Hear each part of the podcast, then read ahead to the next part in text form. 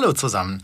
Hier sind Lisa und Colin mit einer Sonderreihe von Experinate, dem Podcast für agile und selbstführende Organisationen. In dieser Reihe kurzer Beiträge schauen wir auf virtuelle Zusammenarbeit. Ich freue mich, dass ihr zuhört.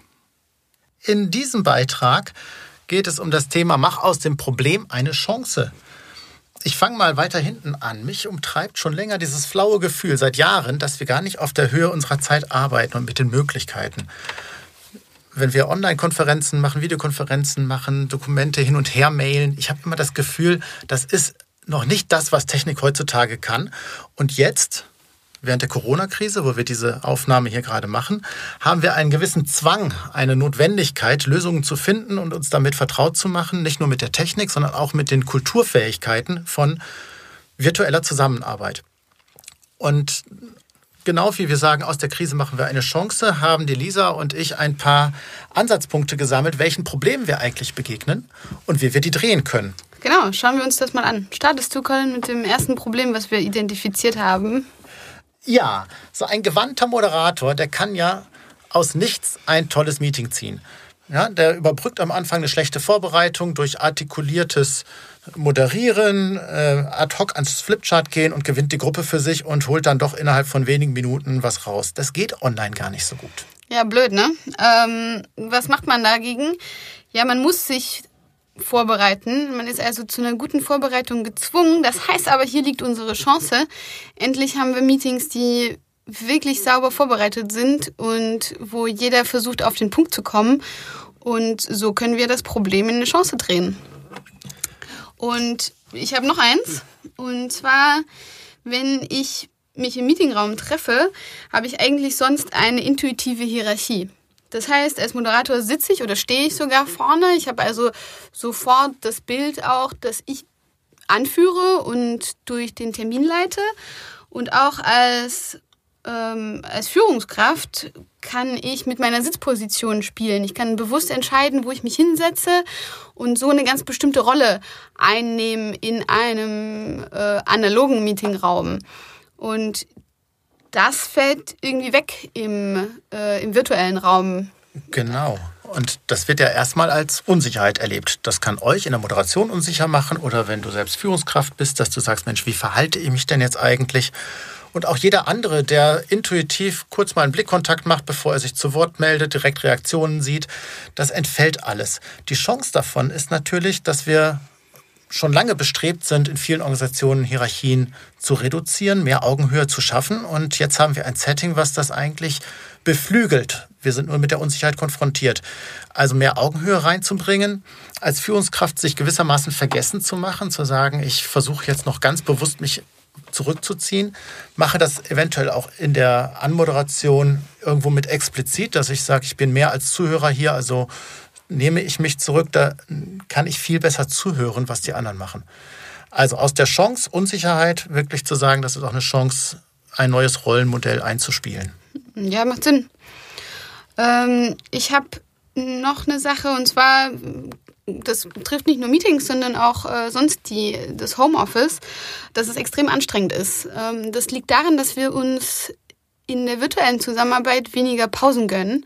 Das ist einmal im Meeting-Setting so und da unsere Empfehlung tatsächlich plant als Moderatoren echte Pausen ein. Äh, und zwar schickt die Leute in Mute nach einer Dreiviertelstunde und macht harte Cuts. Und dann ist es nicht ganz so anstrengend und auch zwischen den Meetings. Also macht nicht eine Telco nach der nächsten, sondern äh, gebt eine Viertelstunde Puffer.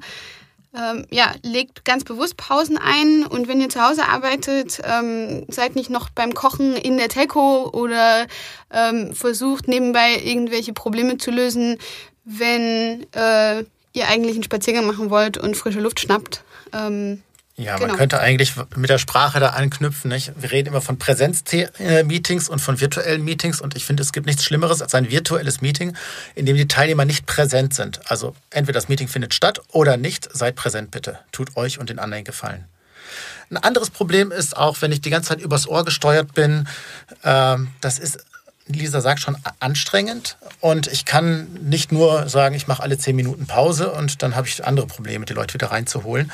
Ich muss also einiges viel expliziter machen. Das war gerade schon bei dem Punkt von dieser mit der Vorbereitung so, aber auch im laufenden Meeting. Immer Dinge auch versuchen, schriftlich festzuhalten, was gerade eigentlich gesagt wurde, für alle Augen. Ist auch ein Problem, erstmal eine Hürde, finde ich. Genau, aber die Tools sind, ähm, sind verfügbar. Entweder ihr macht, ihr teilt einfach den Screen und schreibt im Word-Dokument oder in OneNote irgendwo mit. Ähm, es gibt elaborierte, möglich elaboriertere Möglichkeiten wie ein Whiteboard ähm, bei Skype. Oder ihr benutzt ähm, sowas wie Klaxoon oder andere tolle Tools, wo ihr sogar live dokumentieren mit Post-its und sowas machen könnt. Ähm, feel free, da auch mal zu testen, was möglich ist technisch. Ja, und aus dem Problem eine Chance gemacht heißt, in dem Moment, wo das Meeting zu Ende sind, sind die Dinge verschriftlicht. Wenn man das ganz gut im Griff hat mit den Dokumenten, dann ist die Doku des Meetings sofort auch da. Und wer es verpasst hat, kann direkt nachlesen, was das Ergebnis ist. Also keine langen Schleifen, wer schreibt das Protokoll und keine E-Mail-Verteilerlisten nachher drüber, sondern einfach ein Link auf die Dokumente. Ja, jetzt ist es so schön optimistisch, wie wir hier sind. Mit, ach, mach eine Chance draus und dergleichen.